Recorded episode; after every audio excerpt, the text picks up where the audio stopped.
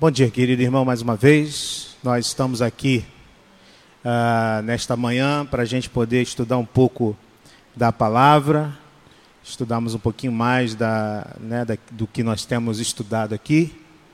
Eu acho que o. Vê para mim se está aí o, a canetinha. Canetinha do, do Data Show. Tá, obrigado.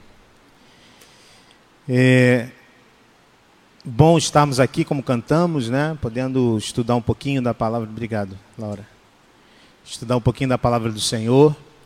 E nós estamos estudando este tema, né? Esta, este trimestre, certas ideias e suas consequências. Nós já vimos aqui e já estudamos um pouquinho do que é o agnosticismo, né? São aqueles que é, que não que suspendem o juízo sobre a existência de Deus, né? eles não, por não podermos saber ou provar que Deus existe ou não existe, então eles suspendem o juízo e lidam com, é, com isso sem nenhum tipo de julgamento. Falamos também sobre o ateísmo, né? aqueles que dizem, afirmam, afirmam que Deus não existe. Vimos que é, nessas duas lições, como há evidências né? na criação, como há evidências também no próprio coração humano da existência de Deus e como uh, deliberadamente o homem ele então ele é, insiste com esta com esta afirmação ou de que Deus é, não pode ser é, provada a existência de Deus não pode ser é, é, afirmada a existência de Deus ou que de fato Deus não existe né nós vimos também sobre o existencialismo, né? Uma, um pensamento muito presente no nosso tempo, que surge ali no século XX é, e que influencia muito a nossa sociedade. O existencialismo consiste no fato de que também é um, é, o existencialismo também é ateu e consiste no fato de que é, o homem não tem uma natureza anterior, né, uma natureza humana já existente anteriormente, mas que o homem, a partir da sua existência, ele então vai definir a sua essência. Então é, a, é um pensamento filosófico da liberdade total. Né? E nós vimos como também a escritura ela vem, é, vem é, é, derrubando essa ideia e mostrando que nossa, nós, nossa vida e nossa existência é uma existência com um propósito. Né? Deus nos criou com um propósito determinado. Há valores e princípios é, que Deus é, determinou para que nós pudéssemos viver. Né? Não há essa liberdade, é uma liberdade que nos traz somente angústia, somente tristeza, somente insegurança. Uh, e nós vimos semana passada e começamos a estudar, estudamos, não deu para estudar, um tema um pouquinho, né, Neldalé, um pouquinho é, difícil, né?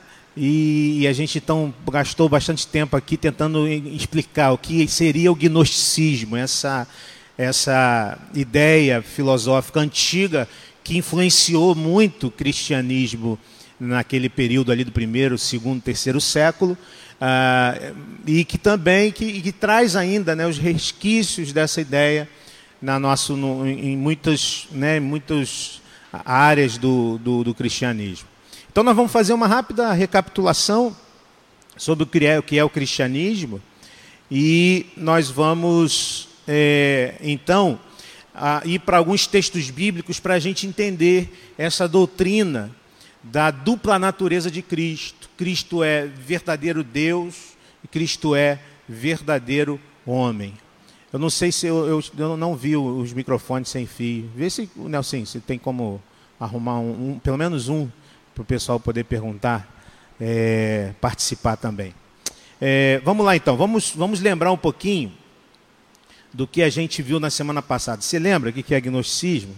Se eu te chamasse aqui à frente para você definir basicamente o que é o gnosticismo, você conseguiria fazer isso?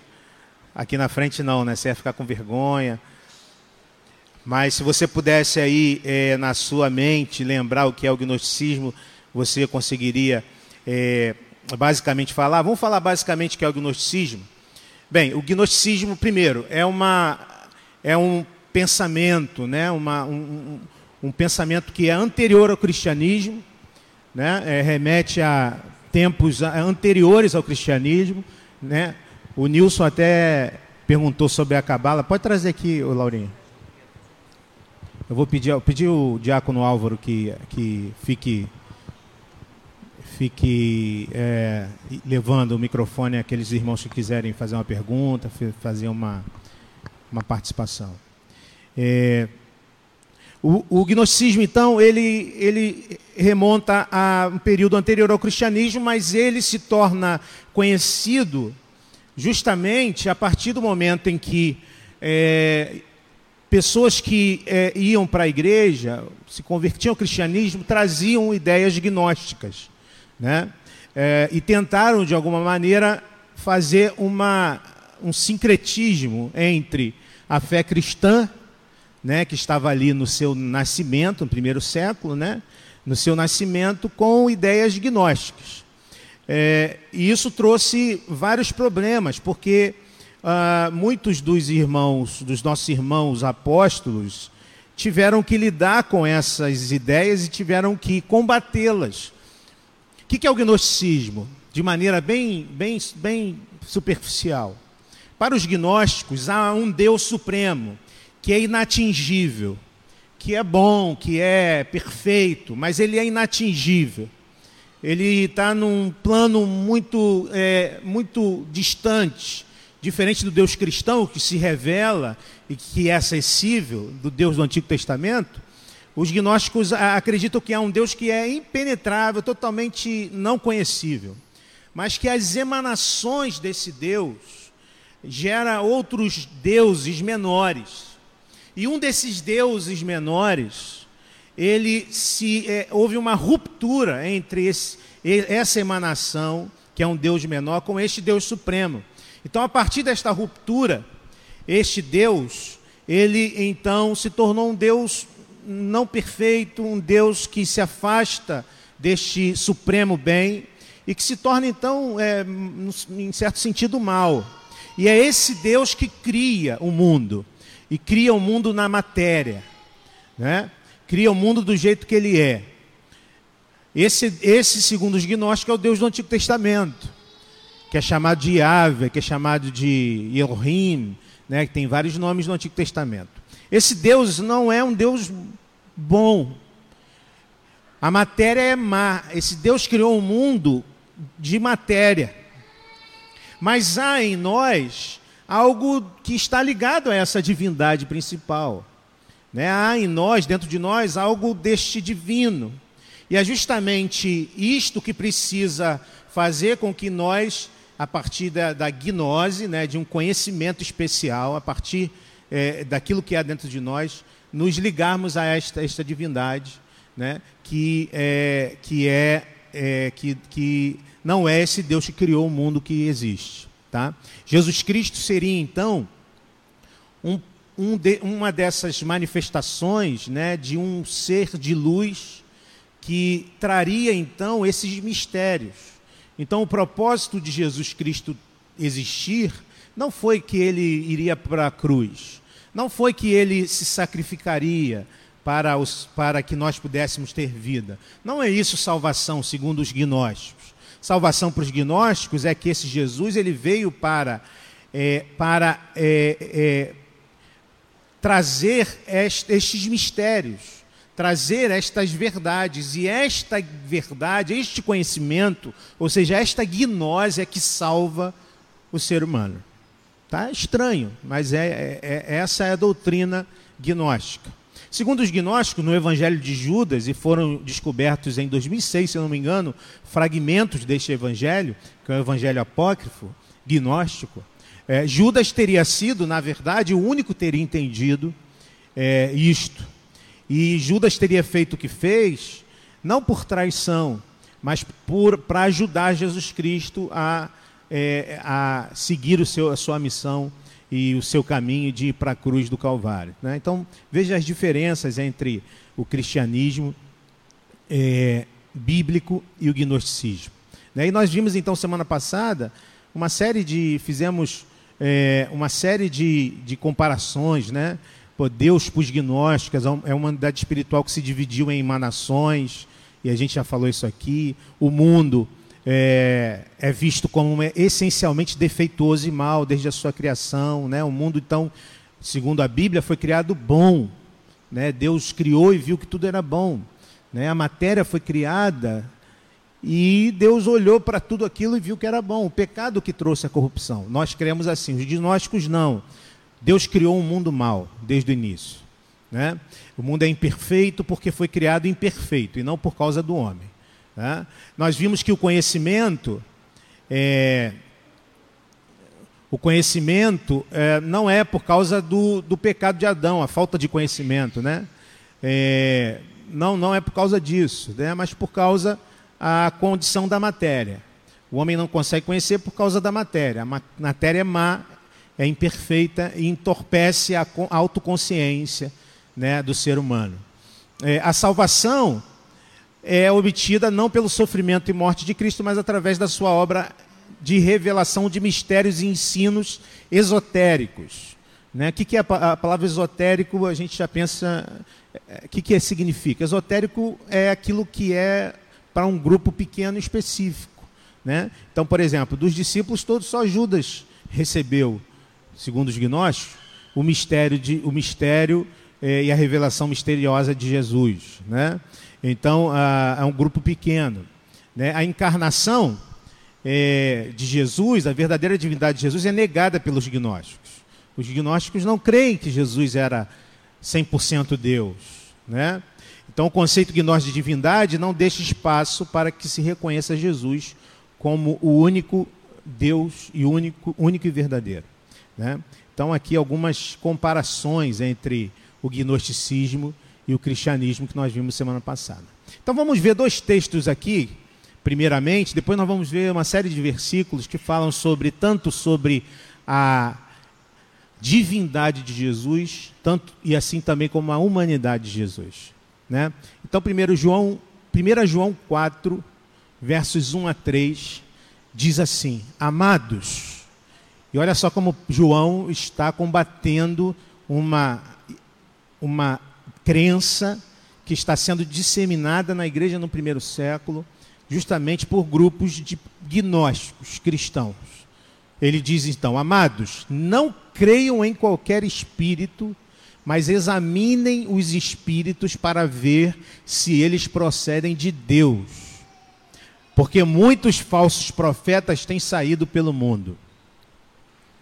Vocês podem reconhecer o Espírito de Deus deste modo. E olha só o que, que João fala.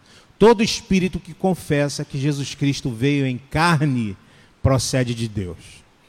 Então veja como João está combatendo uma certa doutrina que diz que, e aqui uma doutrina chamada o docetismo, que vem da palavra dokel do grego, que significa aparência. Essa doutrina diz o seguinte: Deus não pode ter se tornado carne, porque a carne é má. Então, o que, vi, é, o que viam quando Jesus andava entre eles, falava entre eles, era uma, algo com aparência de carne. Parecia carne, mas não era carne. Né? É o docetismo. Então ele está combatendo essa, heresia dizendo, ó, quem é todo o espírito que confessa que Jesus Cristo veio em carne procede de Deus. Né? Então essa é uma ideia que precisa prevalecer. Mas todo espírito que não confessa Jesus não procede de Deus. Esse, esse, é o espírito do anticristo, acerca do qual vocês ouviram que está vindo e agora já está no mundo. É, então, veja como João está combatendo uma certa ideia de que não é possível que Deus tenha se encarnado, se tornado carne. Não é possível que isso aconteça. Né? Um outro texto importante, irmão, e ele continua ainda aqui, em ainda João 4, versículos 10, 11 e 20.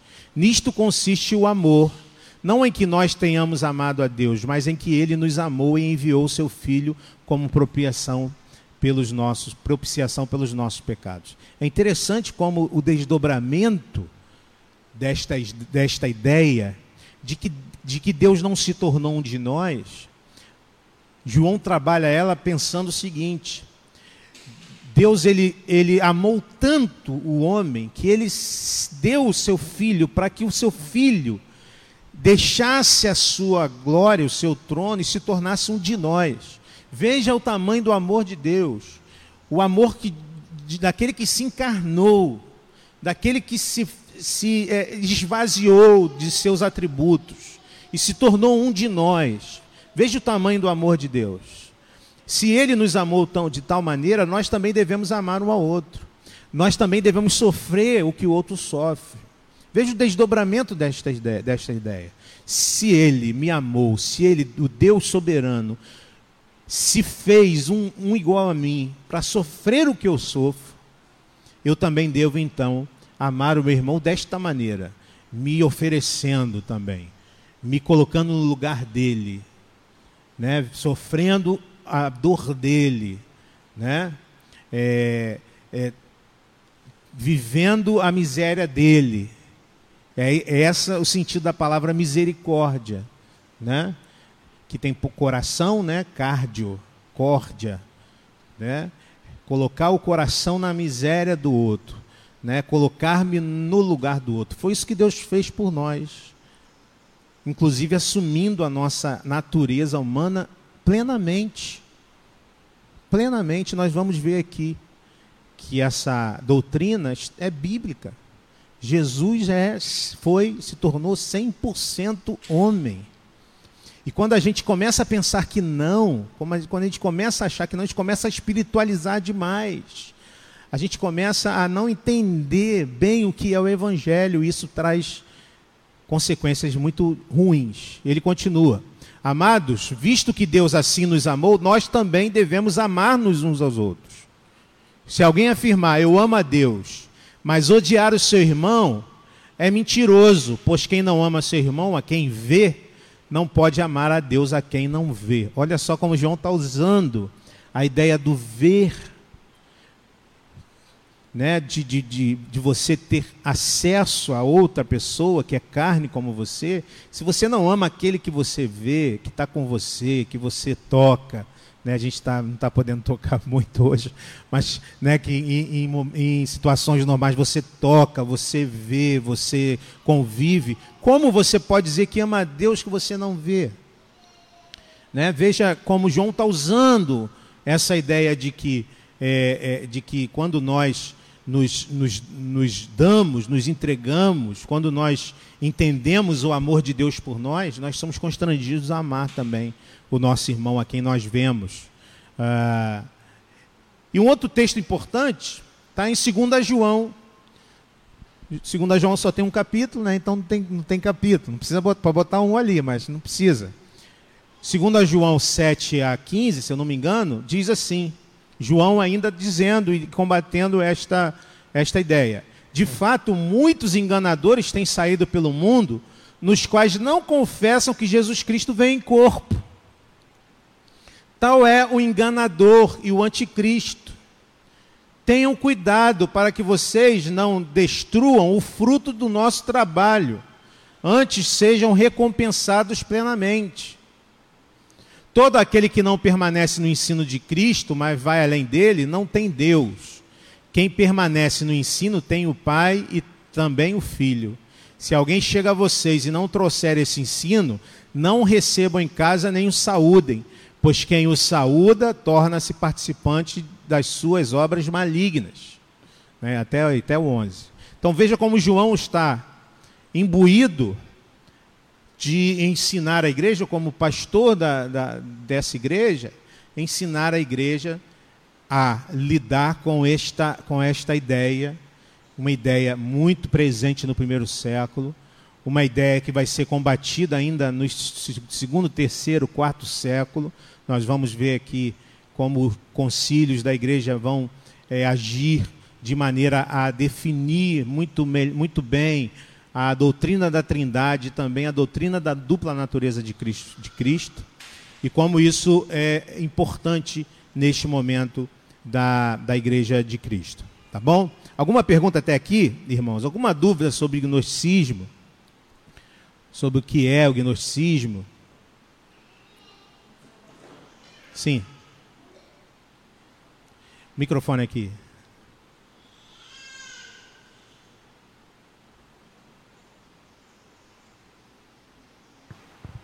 Alô? É, eu vejo eu vejo no gnosticismo uma, uma doutrina é, muito muito palatável aos dias modernos, né? Sim. Porque ela ela exalta é, o humanismo é, ao mesmo tempo que ela diminui é, fatores pesados do, do cristianismo, né? A questão do pecado, isso tu, tudo é diminuído, né? A própria figura de Cristo é diminuída e ela exalta a questão do homem, né? do, do da gnose humana, né? do, do trabalho humano em atingir é, evolução, né? evolução e salvação. É, vejo isso como base para muitas doutrinas neopentecostais, eu vejo isso muito presente também na maçonaria, é, porque ela, ela é de fácil digestão, né? ela ela tira o pior do, do cristianismo, que é essa questão, questão de crer e se entregar. Muita gente, o homem ele é, é egoísta por si, enfim, ele, ele, ele quer ser Resiste, o senhor da né? história, ele quer conduzir. Então isso, isso dá uma vantagem para o gnosticismo nestas questões. Sim, sim. Boa, boa observação, né? O gnosticismo ele tem esse caráter humanista, né? Ou seja, a força está dentro de mim embora seja esotérico, né? ou seja, há, a questão dos eleitos para isso, a, a questão da, da, da, da, força que, que o homem tem está dentro dele. Né? Tá, é, tá, é, há uma fagulha divina dentro do homem, que é algo também que o cristianismo traz, mas é, essa fagulha ela é capaz de fazer com que, através do conhecimento, nós encontremos a salvação, né? ou seja, a, a ligação com essa divindade, com este Deus. E realmente a, a, o gnosticismo ele traz essa raiz né? da, do humanismo. E a gente vai ver ao longo desse, desses estudos, né? É, tem um deles que é sobre o humanismo mesmo. Né? É, inclusive o Dilson perguntou, falei que eu, ia, eu não, não, não tinha estudado, visto nada sobre a questão da cabala judaica e e o gnosticismo, há sim uma, uma interdependência, né, uma influência. Né? Inclusive, a cabala judaica está para o judaísmo, assim como o gnosticismo está para o cristianismo. Que a cabala judaica é uma versão mística do judaísmo. Né? O, o Nilson perguntou. É uma versão mística do judaísmo, também nasceu ali num ambiente grego, forte influência grega, mas também com é, influência de povos persas, né, uma mistura de, de influências, e vai nascer então a cabala judaica, que é uma versão mística do judaísmo, assim como o gnosticismo é visão, uma versão mística do cristianismo. Tá? Arlete.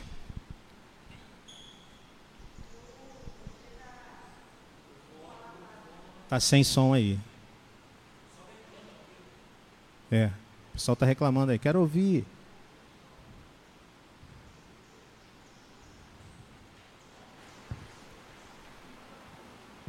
Som. O palatável foi bem colocado, né? Porque é muito fácil a gente, como humano, entender que Deus não aceita, não perdoa, assim como nós não perdoamos às vezes, porque nós somos limitados e assim colocando Deus como limitado, né? Nesse, nessa doutrina. É, colocando ele como limitado, assim como ele não vê, não vê em carne. A culpa é dele, né? É. Ele, a culpa não é minha, a culpa é de Deus. Deus que fez o mundo assim. Sim. Isso é muito bom, é muito, é muito palatável, né? Ele querer ser, ele vi, de, se despir da glória dele, vir como carne, né? Aí colocar limites em Deus. Ele é, ele não, para ele não tem limites, né? Aí essa doutrina é interessante em querer aceitar Deus como nós somos e não é. Sim. Isso é interessante, né? essa ideia de que a culpa é de Deus. O mundo é assim porque Deus fez assim. Eu sou assim porque Deus fez assim. Eu sou mal, eu sou imperfeito porque Deus, porque sou matéria. Né? E isso é muito, é muito, é muito fácil de, de digerir. Né? Agora, é difícil digerir é, não, eu, a culpa é minha. O mundo é assim por minha causa. Eu sou assim porque eu decidi, né, através dos meus pais, mas isso está em mim, eu sou assim.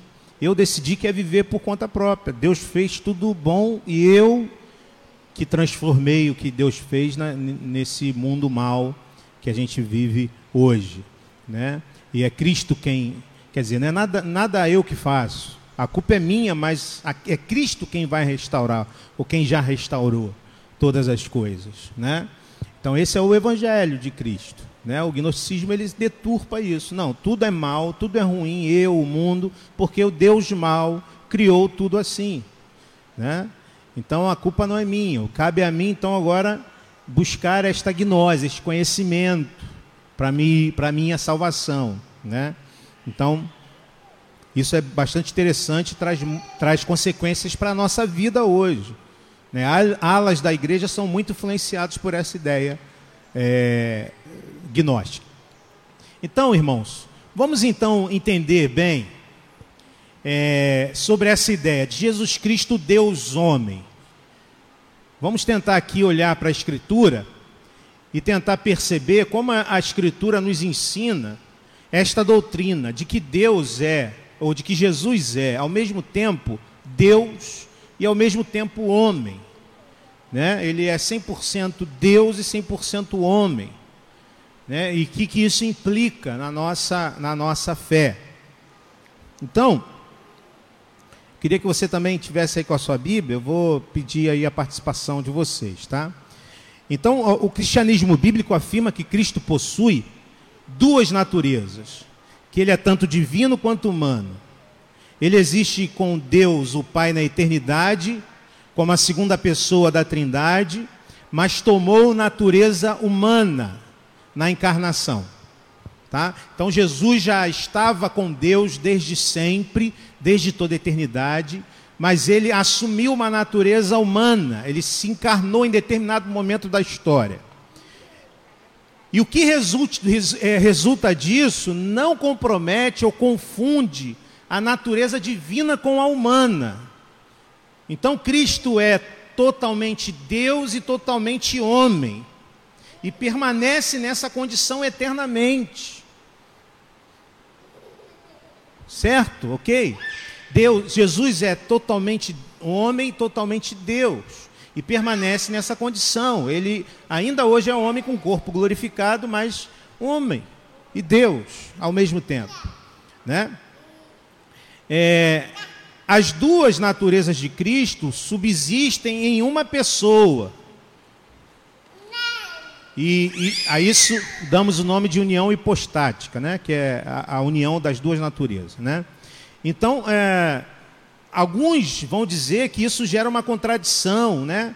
contudo, é, vamos então olhar para a Escritura para perceber como, essas, como essa doutrina ela é bíblica. Né? embora a gente não vá conseguir entender ah, plenamente isto, como se dá esta, esta verdade, como se dá isto em Cristo Jesus, ela é bíblica. Né? É, e nós então temos é, aqui como olhar isso. Tá? Então vamos ver algum, alguns textos sobre isso, sobre a plena divindade de Jesus Cristo primeiro. Tá? Esse, esse texto aí é um texto importantíssimo para isso.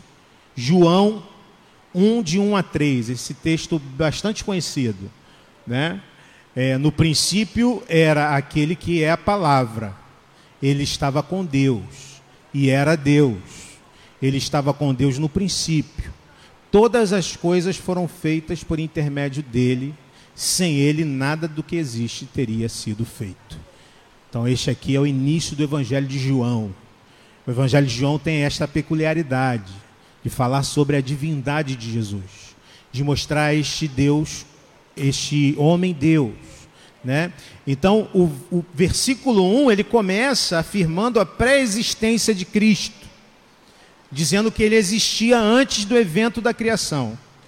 Então, essa é a primeira afirmação importante. Cristo já existia antes da criação, embora ele tenha sido encarnado em determinado momento da história, quando nasceu da Virgem Maria, ele já, já era, ele já existia antes da criação.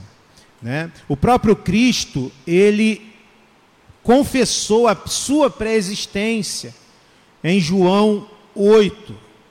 Né? Em João 8 ele diz o seguinte: Eu lhes afirmo que antes de Abraão nascer, eu sou. João 8,58 é o que Jesus está dizendo lá. Antes de Abraão nascer, eu sou. Né? Então, a palavra aqui grega, né, theos, nesse versículo se refere ao Pai. Né? Ele estava com Deus, se refere ao Pai. E a palavra estava com Deus, indica que Cristo é, não é idêntico ao Pai em termos da sua pessoalidade, contudo, ele não é menos que Deus em termos de seus atributos. Pois o verso continua dizendo o seguinte: a palavra era Deus. Então, Jesus, ele é Deus, ele é a mesma substância de Deus. Né? Essa indicação explícita da atribuição da divindade de Jesus Cristo.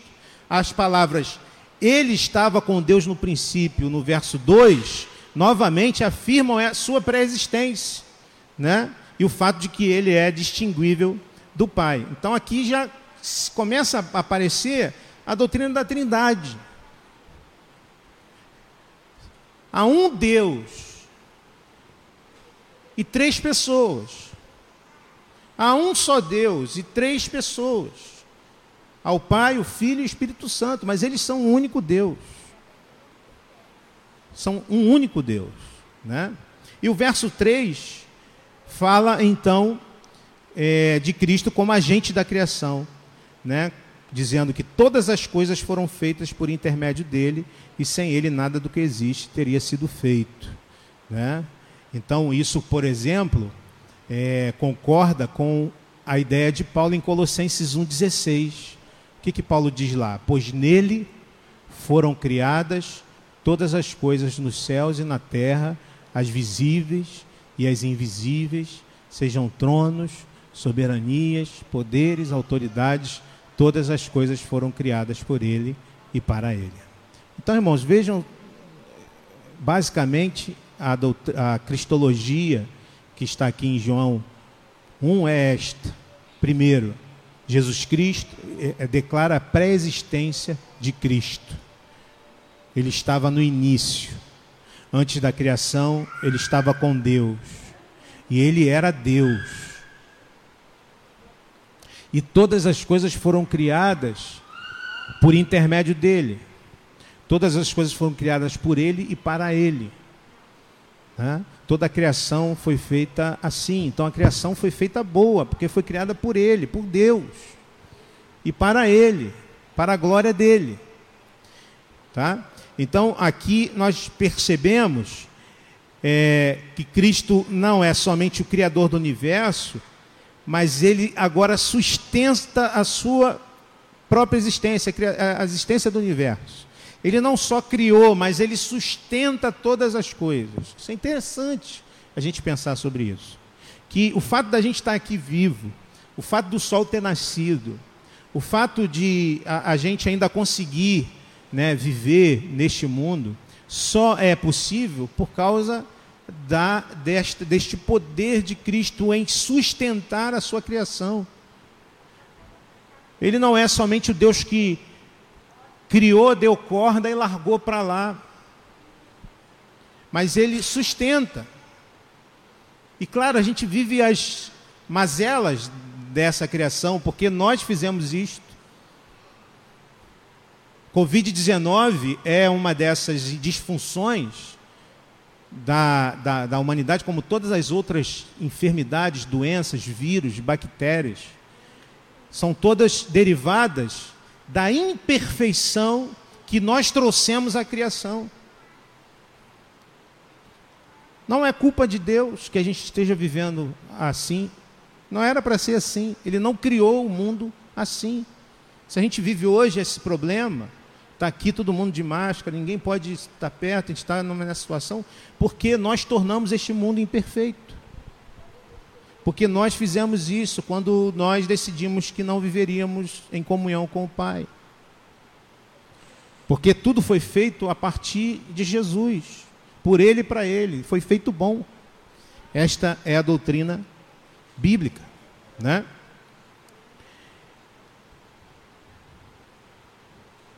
Paulo diz: nele subsiste, né? ele diz ali, é, nele subsiste todas as coisas. Né? No versículo 17, no versículo seguinte. Alguém lê para a gente? É, Colossenses 1, 17. Alguém pode ler? Colossenses 1, 17. Álvaro, ajuda, ajuda a gente aí.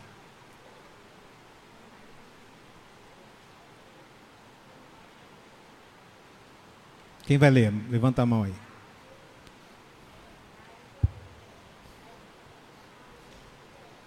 Ninguém vai ler, gente? Ah, o Jefferson lá, lá atrás. É, deixa o Álvaro chegar aí, para os irmãos. E ele é antes de todas as coisas, e todas as coisas subsistem por ele. Muito bem, então subsistência de tudo que existe é por meio de Cristo.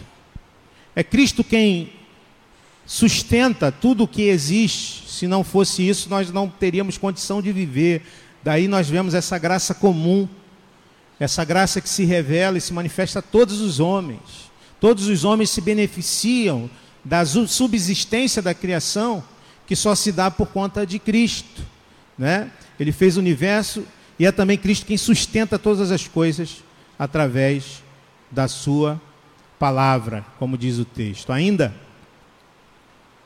Hebreus 1:3 diz o seguinte: O Filho é o resplendor da glória de Deus e a expressão exata do seu ser, sustentando todas as coisas por sua palavra poderosa. Ainda, Colossenses 2:9 pois em Cristo habita corporalmente toda a plenitude da divindade. Toda a plenitude da divindade, corporalmente. Ainda, Tito 2,13: aguardamos a bendita esperança, a gloriosa manifestação, da, é, manifestação de nosso grande Deus e Salvador, Jesus Cristo. Ainda, Hebreus 1:8, o teu trono, ó Deus, subsiste para todo sempre. Cetro de equidade é o cetro do teu reino.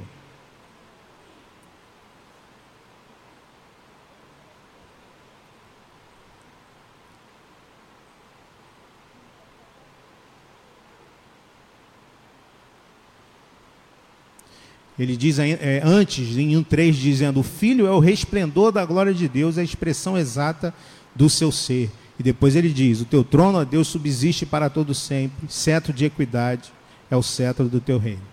Né? Assim, o próprio Deus, o Pai, declara que Jesus é Deus. Né? E diz que o seu domínio é para todo sempre. Né? E Paulo, então, ele escreve aos Filipenses 2,6, né? dizendo que ele subsiste, é, é, existindo na forma de Deus, tomou sobre si os atributos humanos. Então, irmãos, aqui há provas incontestes de que a Escritura nos revela que Jesus Cristo é verdadeiro Deus. Jesus Cristo já existia antes da criação, que todas as coisas foram feitas por Ele e para Ele. Ele é Deus igual ao Deus Pai. Eles são da mesma substância, embora sejam três pessoas diferentes. São um Deus só. Essa é a doutrina da Trindade. Tá? Agora nós veremos algumas passagens que indicam a humanidade de Cristo. Tá? É, a plena humanidade de Cristo. Sobre a divindade de Cristo, alguma questão, alguma pergunta aqui dos irmãos sobre a divindade de Cristo? Geralmente a divindade de Cristo a gente aceita numa boa, a gente não tem dúvida, a gente fica tranquilo. Nosso problema geralmente é com a humanidade de Cristo.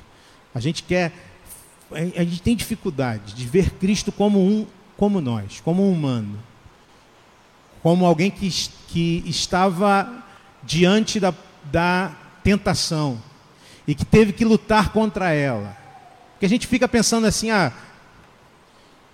Jesus ficou, a gente está no, no período da quaresma, né? Jesus ficou 40 dias no deserto e ele, é, ele conseguiu vencer a tentação, mas ele era Deus. E aí eu digo para você, mas ele era homem. Ele era homem igual você. Ele sentiu fome igual você sentiria. Sede igual você sentiria. Desânimo como você sentiria. Né? Então, a, a gente geralmente tem dificuldade de olhar para o ministério de Cristo e de perceber esta característica. E isso faz com que a gente então fique, é, passe a viver a partir desta, deste pressuposto. Não, ele, ele conseguiu fazer isto, ele viveu assim porque ele era Deus. E a gente fica assim, ele era Deus, eu não sou Deus, eu sou só homem. Mas ele era homem, irmãos. Mas ele foi tentado em todas as coisas como nós, ele sofreu as mesmas coisas que sofremos. Então vamos ver aqui como a Bíblia nos ensina sobre a humanidade, a perfeita humanidade de Cristo, né? Isso já aparece em João, João 1,14, quando João diz que a palavra tornou-se carne e viveu entre nós. João 1,14, João está no primeiro capítulo começa falando sobre a divindade de Cristo. Ele estava no princípio, ele era Deus, ele estava com Deus. Através dele todas as coisas foram feitas. Ele continua falando sobre Jesus, em determinado momento ele diz: "E este, esta palavra, este verbo, este logos, ele tornou-se carne. E ele habitou entre nós. Né? Ele se fez um de nós, né? Ele está, ele está entre nós, ele esteve entre nós. Né? É, Hebreus, o autor aos Hebreus, capítulo 2, verso 14, diz: Portanto, visto que os filhos são pessoas de carne e sangue, ele também participou dessa condição humana, para que por sua morte derrotasse aquele é, que, se, que tem o poder da morte. Né? Então, olha que diz o texto, o, o, autor aos Hebreus, ele participou dessa condição humana, ele participou da nossa condição humana. E isso era necessário para que um homem morresse, para substituir todos os homens. Um homem deveria morrer. Um descendente de homem deveria morrer para nos substituir na cruz do Calvário. Né? Então, Paulo também é muito explícito a respeito da humanidade de Cristo. Ele escreve em 1 Timóteo 2,5: Pois há um só Deus e um só mediador entre Deus e os homens, o homem Cristo Jesus. Né? O homem Cristo Jesus. Né? Várias passagens, irmãos bíblicas, indicam a natureza humana de Cristo. Várias passagens indicam que Jesus tinha limitações. Eu queria que você, Álvaro, que, que você lesse comigo alguns textos que falam sobre as limitações de Jesus. Por exemplo, é,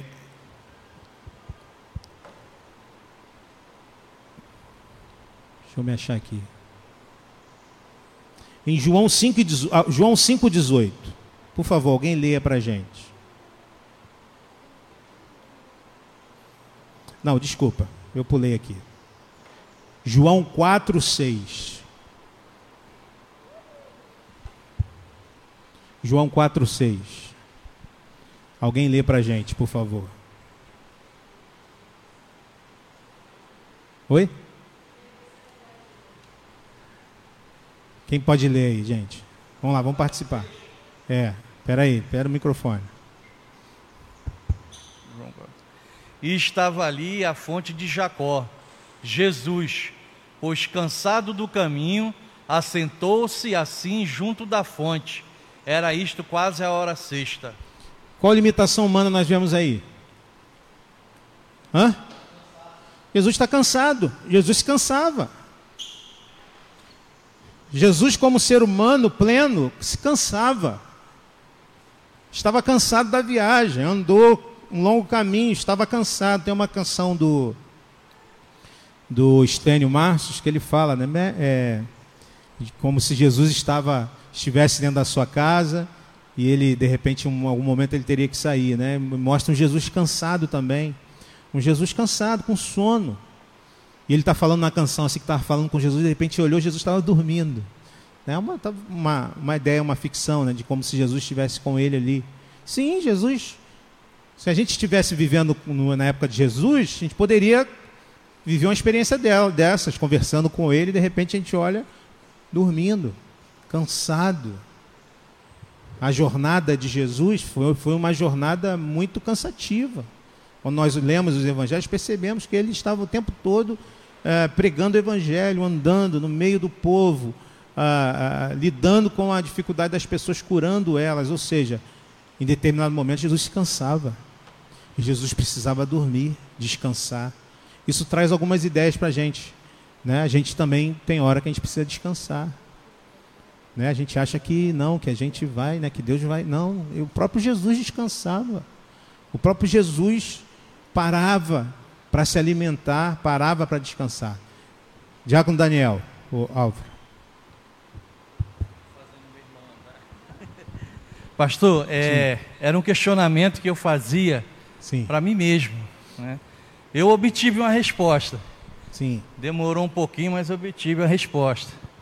É, sabemos que Maria, como o texto bíblico diz, nos evangelhos, que ela não teve relações com José, né? José, seu esposo.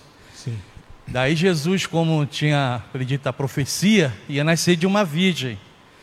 Porém, é, é uma coisa que às vezes os católicos, né, até parece que meio que em Deus a Maria ali, porque Cristo ele nasceu de Maria. Porém, Maria vinha de uma natureza caída, igual José, uma natureza pecaminosa. Tanto que na sua oração ali ela fala que Deus meu, meu Deus, meu Salvador. Diz que ela precisou de um Salvador também. Sim.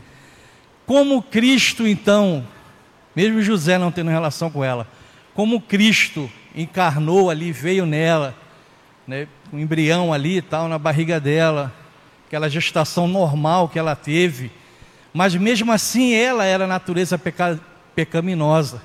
Sim. E Cristo nasceu, mas não se contaminou, sendo Maria natureza pecaminosa, mesmo não tendo tido relação com José. Isso é uma pergunta que eu me fazia a mim mesmo, mas eu já obtive a resposta. Mas eu queria saber assim do senhor, até para aqui no o pessoal aqui também ouvir, não é? dividir aqui conosco, aqui, somar aqui conosco. Sim, aqui. sim. Você está dizendo que mesmo que não tenha Jesus não tenha vindo de José, a natureza dele ainda é... De Maria era pecaminosa. Sim. E ele nasceu de Maria, normal, Sim. como qualquer homem. Isso. Como né? então ele não se contaminou se ela era natureza pecaminosa também, caída, e precisou de um Salvador? Sim, ele, ele, ele nasceu com essa, com as mesmas tendências naturais de qualquer ser humano, porque nasceu de uma mulher, nasceu um ser humano, né? nasceu com carne, com osso, com todas as características de um homem, né? E ele, claro, ele teve que lidar com a tentação, ele foi tentado. E como nós somos tentados, Jesus foi tentado também. Né? E como nós, para vencermos a tentação, precisamos é, lutar contra ela, Jesus teve que lutar contra ela também. É, ele foi, perdão, ele foi assaltado, vamos dizer, por tentações de pecados, de práticas normais. Sim. O que eu quero saber é como Cristo não obteve o pecado original de Maria, nascendo de uma mulher que estava contaminada com o pecado original. É isso. Eu obtive a resposta, mas demorou. Eu, eu, né? Sou, não sou nenhum estudioso não, mas sim. Como que é. Jesus teve? Como que Jesus nasceu de uma mulher que tinha natureza do pecado original e ele nasceu dela e não não, não foi, é, é, como é que se diz? Contaminado isso, com o pecado original. Sendo que ela tinha esse pecado original, ela precisou de um Salvador. Então, como Jesus nasceu e não Sim. foi contaminado com esse pecado original dela? Sim, ele era Deus também, né? Ele era 100% Deus e plenamente Deus, né? Eu posso assim falar assim o Sim. que eu entendi? Fala, fala. É, Eu estava até conversando, é, com- conversando com o Jefferson e a gente estava compartilhando. Sim. É, quando o homem e a mulher ela tem, eles têm relações, ali então passa a vir a semente do homem na mulher, né? Só que essa semente é pecaminosa, vai, vai gerar uma criança, vai, vai gerar um ser com o pecado original. Sim. Só que José não teve relação com Maria. Então não passou essa semente contaminada pelo pecado original. E Cristo, ele é a semente de Deus. O que entrou nela como pecadora, mas o que entrou nela foi essa parte que o senhor falou. 100% Deus, uma semente divina. A semente divina entrou em Maria e, e encarnou. Por isso que ele não se contaminou com o pecado original dela, porque ele não é semente de José que José tinha um pecado original também. Ele é semente divina. A semente divina, de uma forma sobrenatural, entrou em Maria, através do Espírito Santo. Então, por isso que ele não se contaminou com o pecado original dela, porque ele não é semente de José pecaminosa. Ele é semente de Deus, é semente divina. A, a união do divino e humano. E o humano ali, Né? a semente divina e o humano. Então, Sim. por isso que ele não se coma- contaminou Eu- com o pecado Eu só original. tenho assim, um pouquinho de dificuldade com a ideia de, de- de- da, da questão da, da, dos- das- dos- da relação sexual como algo pecaminoso, que não é isso. Não, não, não, não é isso. Claro que não. Tá é o que vem do homem ali que vai. Então, é, é o pecado sim, original mesmo. é a mesma... criancinha já nasce Entendi, com o pecado entendi. original. Não tem nada a ver a relação. É. Não, é que está dizendo o seguinte, há uma, há uma, uma parte divina e uma parte humana. A semente Não há duas, divina. não há du, dá uma semente divina e uma humana. Não há duas sementes humanas. Sim, Porque Maria sim. também pertence a, Sim, sim. Não é que é errado, é que. pertence à geração pecaminosa, né? É a questão realmente da semente Então, e da- é. do pecado original que Isso. o homem tem. Que é a mesma mulher. coisa, né? De, assim, a, a, a, participação humana é a, carne de Maria, vamos dizer, o ventre de Maria. Participação humana, né? E a Porque participação essa, essa divina... outra religião, ela praticamente endeusa Maria, crendo que ela não tem pecado. Ah, sim. Mas não. a Bíblia diz que todos pecaram e destituídos estão da glória Sim, de Deus. Maria é como... Só que a semente do Senhor é a, sem- foi a semente divina e não de José. Maria é como José, pecador, pecadora como José. Mas ela recebe, então, é a união entre o, o humano e o divino que gera um ser 100% humano, 100% divino. Né? E aí ele, ele é como 100% humano, ele era tentado né? em todas as coisas. Né? Mas ele hav- havia divindade dentro dele. A, a- divindade dentro dele não, ele era di- divino, ele era Deus. Né? Então há essa diferença entre nós e Jesus, obviamente. Mas há também uma semelhança plena entre nós e Jesus. Né? Geralmente esta diferença nós valorizamos, de que Jesus é Deus. E geralmente esta semelhança nós desvalorizamos. Nós não vemos Jesus como, como ser humano, 100% ser humano. né? Essa, essa, isso que eu queria que você. Porque esse é o problema do gnosticismo.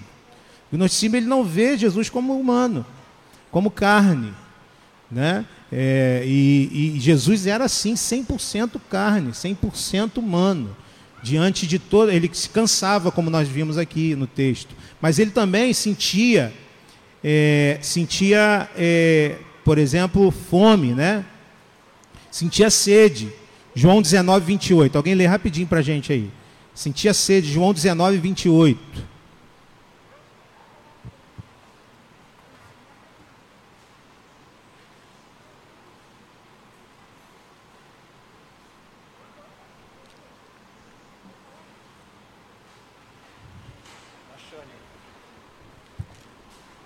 Depois disso, sabendo Jesus que já todas as coisas estavam terminadas, para que a escritura se cumprisse, disse: Tenho sede.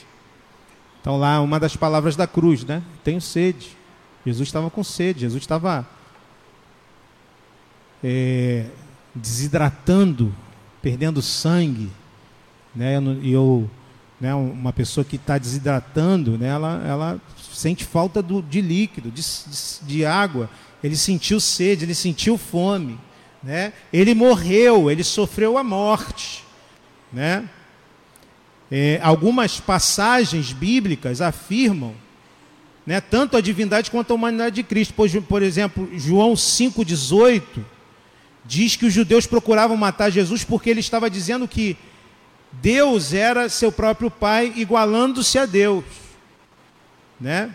E é, eles então viram como homem, mas ele reivindicava ser Deus. João 8, 56 e 59 descreve um conflito semelhante. Olha só o que diz: Abraão, pai de vocês, regozijou-se porque veria o meu dia. Ele o viu e alegrou-se. Disseram-lhe os judeus: Você ainda não tem 50 anos e viu Abraão? Respondeu Jesus: Eu lhes afirmo que antes de Abraão nascer, eu sou. Então eles apanharam pedras para apedrejá-lo, mas Jesus escondeu-se e saiu do templo. Né? Então veja aí como Jesus está afirmando tanto a sua humanidade quanto a sua divindade. Né? É... Ainda Mateus 22, 41 a 45, o texto bíblico afirma, ou Jesus afirma isto, quando ele diz, né, é, estando os fariseus reunidos, Jesus lhes perguntou: o que vocês pensam a respeito do Cristo? De quem ele, de quem ele é filho? É filho de Davi, responderam eles. Ele lhes disse: Então, como é que Davi, falando pelo Espírito, o chama Senhor? Pois ele afirma: O Senhor disse ao meu Senhor: Senta-te à minha direita, até que eu ponha os teus inimigos debaixo dos teus pés. Se, pois, Davi o chama Senhor, como pode ser ele seu filho? Veja a afirmação de Jesus. É, reivindicando a sua natureza divina. Né? Então, é, os fariseus, eles reconhecem que Cristo deveria ser o filho de Davi e como filho de Davi, Cristo deveria ser humano. Né? Contudo, ele fala pelo Espírito sobre a sua divindade. Né?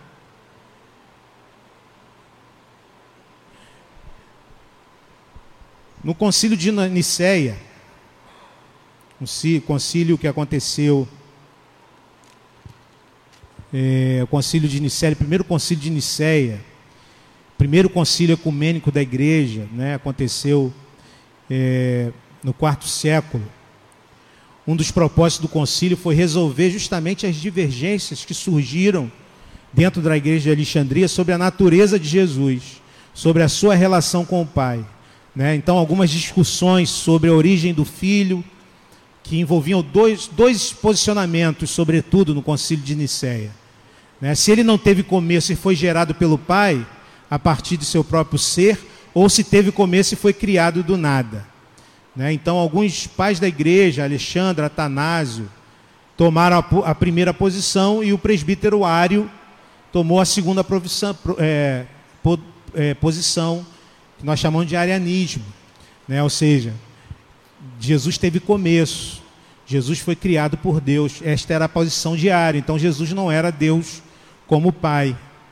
Né? Esse é o arianismo que surgiu naquele período. E olha só, no credo niceno, um dos importantes credos da igreja, olha a cristologia do credo, credo niceno, né? ou seja, a parte do credo que fala sobre Cristo diz assim: Creio em um Senhor Jesus Cristo, unigênito Filho de Deus, gerado pelo Pai antes de todos os séculos, Deus de Deus, luz da luz, verdadeiro Deus de verdadeiro Deus, gerado não feito, de uma só substância com o Pai, pelo qual todas as coisas foram feitas, o qual por nós homens e por nossa salvação desceu dos céus, foi feito carne pelo Espírito Santo é, da Virgem Maria e foi feito homem e foi crucificado por nós sob o poder de Pôncio Pilatos.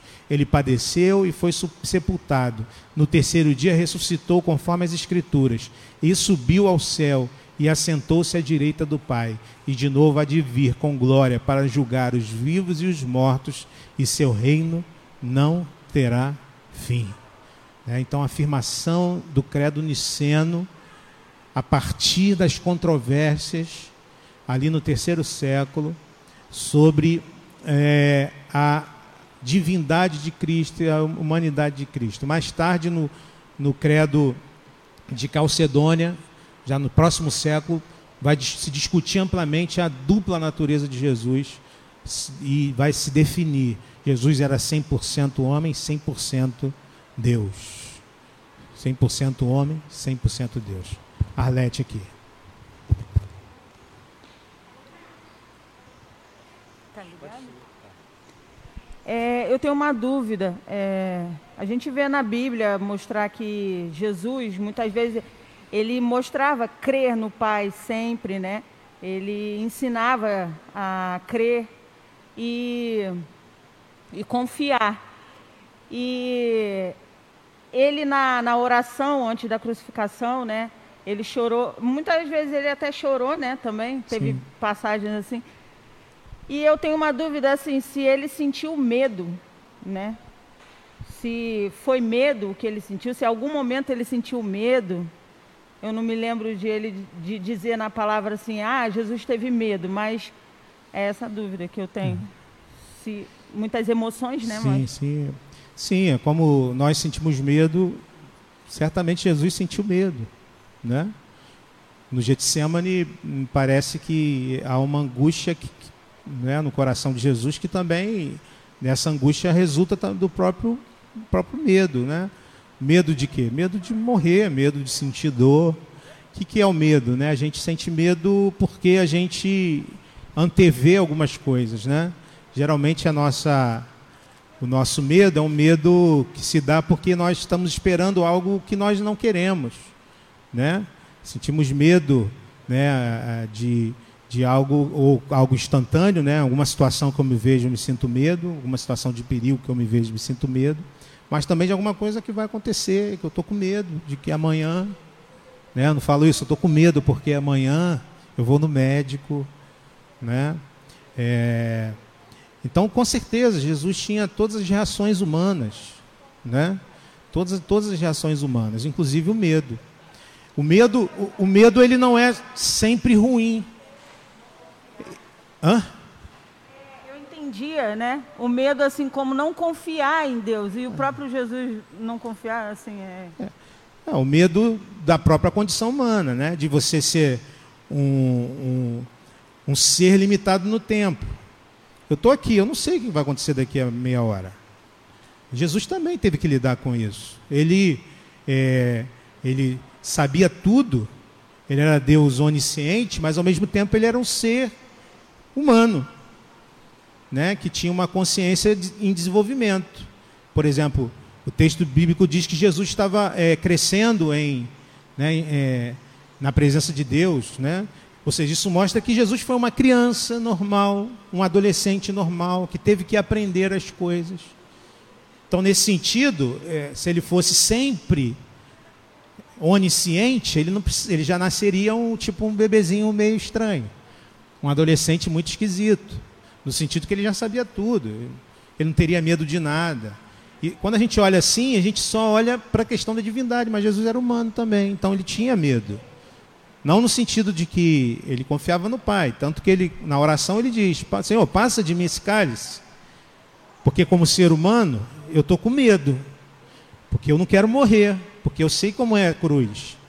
Eu já vi gente morrendo na cruz, sei que a cruz é ruim, né? Mas, no entanto, que seja feita a tua vontade. E essa e a afirmação é a afirmação de confiança, mas não sem o medo humano natural porque a gente tem medo. Mesmo que confie em Deus, a gente tem medo. Né? A gente confia em Deus, mas tem medo, mas sente medo, mas fica preocupado, porque a gente é humano, né? Porque a gente não consegue lidar com todas as com, com esse mundo e com todos os perigos deste mundo sem ter medo. E é interessante isso, o medo ele, ele é bom também. O medo ele em certa medida é bom, o medo nos protege, né? Medo nos protege da gente sair fazendo coisa que, que a gente não deve fazer. Né? Então a gente vai na praia, a gente olha a praia, fala, vou tomar um banho. Aí você olha assim, aquelas ondas puxando e tal, você diz, não, não vou tomar banho não, melhor não ir, estou com medo. Esse medo é bom. Sabe que a gente vê o medo sempre como algo ruim, né? O medo, o, o medo faz parte da nossa, da nossa vida e ele é importante para nossa é, para nossa conservação. A gente tem instinto de conservação que geram um, um temor da, na gente, né? De fazer algumas coisas, de nos colocar em certas situações. E esse medo é bom. Né? Agora, quando ele, né, quando ele se torna exagerado, aí ele é ruim. Aí ele gera problemas até né, psicológicos e tal. Mas eu diria assim, Arlete, Jesus teve medo sim. Para ser 100% humano, ele tinha que ter medo, como nós temos. Né? Agora, o medo, não to... o medo não gerou nele o pecado. Porque o medo pode nos gerar pecado. Né? O medo pode se tornar algo ruim, uma disfunção para nós. Né? Fala, Adelé. Natural. Jesus foi até é, um pânico. Porque diante de tudo que ele ia passar, é tanto que o seu suor tornou-se em grandes gotas de sangue. Um, uma coisa que acontece, um fenômeno que acontece diante dessa situação e de, pelo fato de sentir pânico diante daquilo tudo. Como Sim. homem, ele sabia que aquele momento ali, se ele teria que ser passado como homem. Sim né? Nem, nada da divindade. É tanto que eu gosto muito de Filipenses, capítulo 2, diz que Jesus se esvaziou-se. Isso. Então teve um momento que Jesus, e esse foi um deles, que ele se limitou, ele se submeteu é, inteiramente às limitações humanas. Então, nesse momento, é claro que era supernatural que ele sentisse medo e até chegasse a sentir um certo pânico. Sim. O, a questão é essa. Essas esses nossas reações que são naturais, elas não são pecado.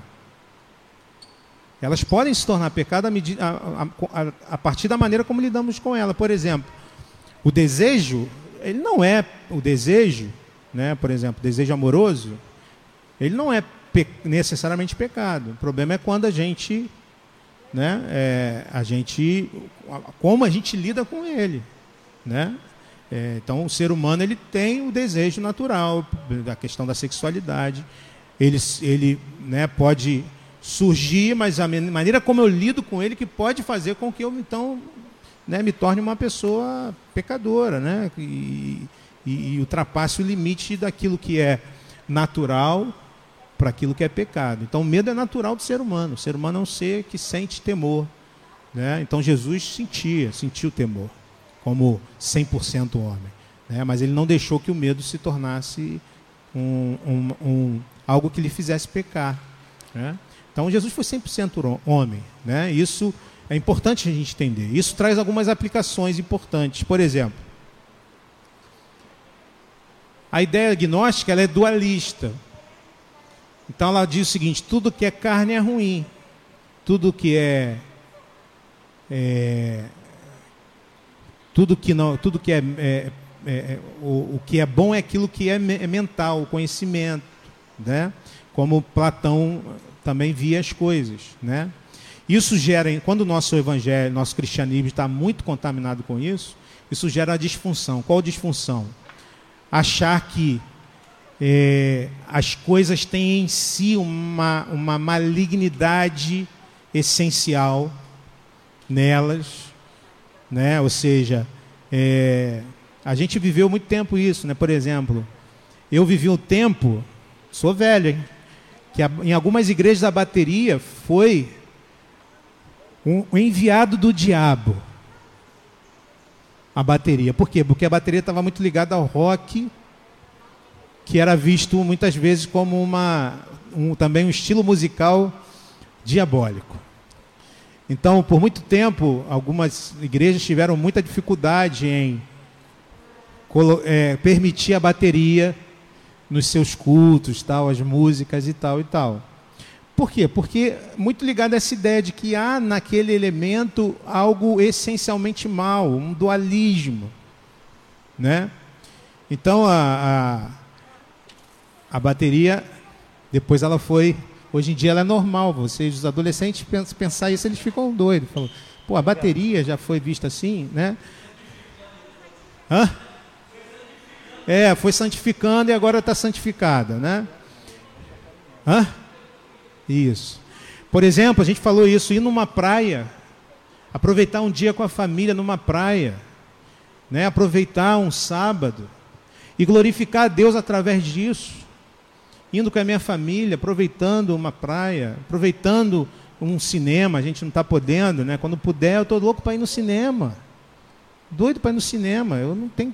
Acho que já estava aberto, né? Mas eu não tenho coragem de ir no cinema. Agora fechou de novo, mas, tá, mas não tenho coragem no cinema.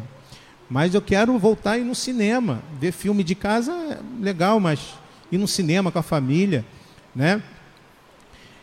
Me divertir, aproveitar é, é, a, a, né, a criação, aproveitar do que Deus nos deu. Né? Há áreas, alas da igreja evangélica que veem isso como algo ruim, me divertir com as coisas que Deus fez. Jogar um futebol, fazer uma brincadeira, rir, ir para a piscina. É, aproveitar a vida. Aproveitar a criação. Né? Muito, né? Hoje menos, mas muitas áreas da igreja evangélica, né? pessoas que eram privadas disso, como se isso fosse um pecado mortal, como se isso fosse algo que iria né, desagradar a Deus. Que isso é uma coisa muito com influência gnóstica, de que essas coisas não são boas, essas coisas são mais. Não, aproveite o que Deus fez. Aproveite o que Deus fez. Aproveite a criação. Deus fez para que nós pudéssemos nos alegrar. Deus fez as coisas boas. Então aproveite cada, cada dia, cada momento para glorificar Deus. Você está cultuando a Deus quando você está aproveitando e com, com gratidão no seu coração. Né? Então viva para a glória de Deus em todas as coisas. Seja indo numa pizzaria, né, comendo uma pizza com sua família, com seus amigos.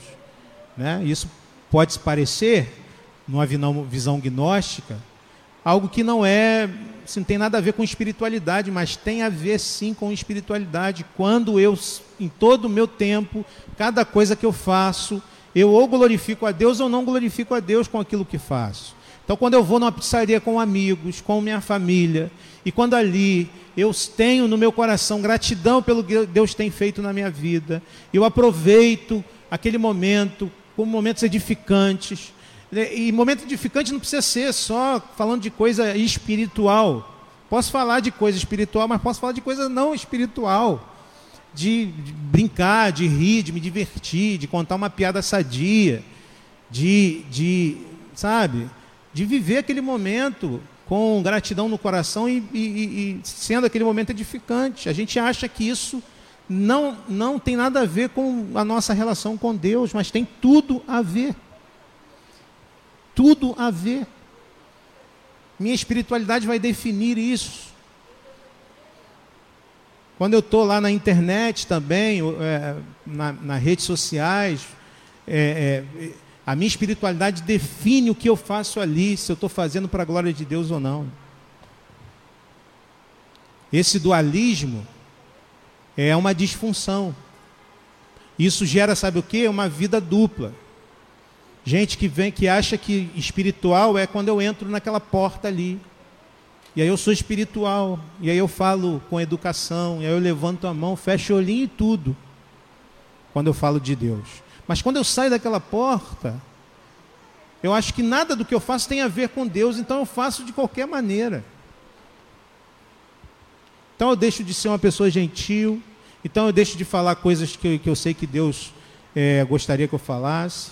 Então eu trato as pessoas de uma maneira diferente daquela que eu sei que Deus gostaria que eu tratasse, uma vida, um dualismo que gera é, essa vida dupla. Sabe, gente que na, na igreja é benção, mas em casa é terrível. Em casa é terrível. Sabe, isso é uma das disfunções que esse dualismo gnóstico pode gerar na vida de um crente de um discípulo de Jesus, né? Eu estou aqui me relacionando com Deus, eu estou na minha casa me relacionando com Deus, eu estou no cinema, na praia, na pizzaria, me relacionando com Deus e cultuando a Deus nas coisas que eu estou fazendo. Quer comais, quer bebais, façam tudo para a glória de Deus, é o que diz o apóstolo Paulo. Né? Louve a Deus pela encarnação do Filho. Louve a Deus, a gente está chegando agora, estamos entrando hoje na Semana Santa. Hoje é o domingo de Ramos. A semana em que Jesus entrou em Jerusalém, estamos chegando com Jesus em Jerusalém. E durante essa semana nós lembraremos, vamos lembrar, cada dia vamos lembrar de um momento especial, daquele trajeto, daquela entrada triunfal a princípio de Jesus, quando no jumentinho ele entrou e as pessoas com ramos os saudavam, gritando Hosana, até a cruz do Calvário, na sexta-feira, e a ressurreição do domingo. O próprio Deus se fez um de nós, porque nos amou. Ele era um igual a nós. E quando a gente olha para a cruz, a gente percebe o amor, a gente entende o amor de Deus revelado em Cristo Jesus. Primeiro, pela dor física. A gente nunca sentiu dor de cravos perfurando as nossas mãos? Acredito que não. Máximo uma martelada, né? alguma coisa, algum acidente que você tenha passado. Mas do cravo atravessando nossas mãos e a gente pendurado numa madeira, a gente nunca sentiu a dor dos espinhos sendo fincados na nossa cabeça. Era, era um homem que estava ali, como nós, sentindo dor como a gente sentiria. A gente nunca, sabe, teve uma lança atravessando o nosso corpo. Era um homem como nós que estava ali, sofrendo, sentindo sede. Deram para ele o quê? Vinagre, fel. Imagina que desagradável. Era um homem que estava ali. Imagina, meu querido irmão e irmã, a dor emocional deste Jesus, que era homem e que tinha emoções como nós, como Arlete perguntou: medo, angústia, vergonha de alguém que estava passando pela via crucis ali, sendo linchado verbalmente, sendo açoitado, a dor física, né? esqueci dos açoites, mas sendo xingado, sendo envergonhado as pessoas olhando aquilo e pensando: que maldito bandido é este que está indo, indo, indo para a cruz, sendo açoitado e sendo xingado. Imagine, meu irmão, a dor emocional de Jesus Cristo. Imagine o coração dele entendendo quem ele era e percebendo a maldade humana ali se manifestando diante dele, o ódio.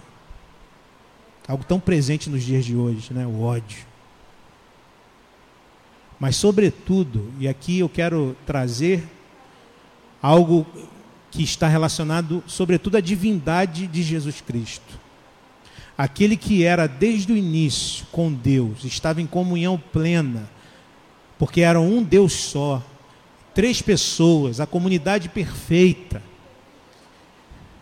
que nunca teve início, mas sempre existiu ali na cruz do Calvário, o meu pecado, o teu pecado estavam diante da segunda pessoa da Trindade, naquele momento, de maneira misteriosa, e nós não podemos entender isso. Ele estava sozinho, como nunca estivera em toda a eternidade. E aqui a dor espiritual de Jesus Cristo por causa do meu pecado, do teu pecado. Percebem aqui as três dores: dor física, a dor emocional e, sobretudo, a espiritual. Todos os pecados dos homens que seriam transformados estavam sobre os ombros de Jesus. Ele estava ali sofrendo por causa disso. em determinado momento ele diz: Deus meu, Deus meu, por que me desamparaste? Louve a Deus pela encarnação do Filho, que se fez um igual a você, carne e osso, para a nossa salvação. Louvemos a Jesus por isso. Ele se fez um de nós, para morrer na cruz do Calvário por nós. Fechamos aqui já um tempo bastante Mas eu queria ainda abrir, se você tiver alguma pergunta.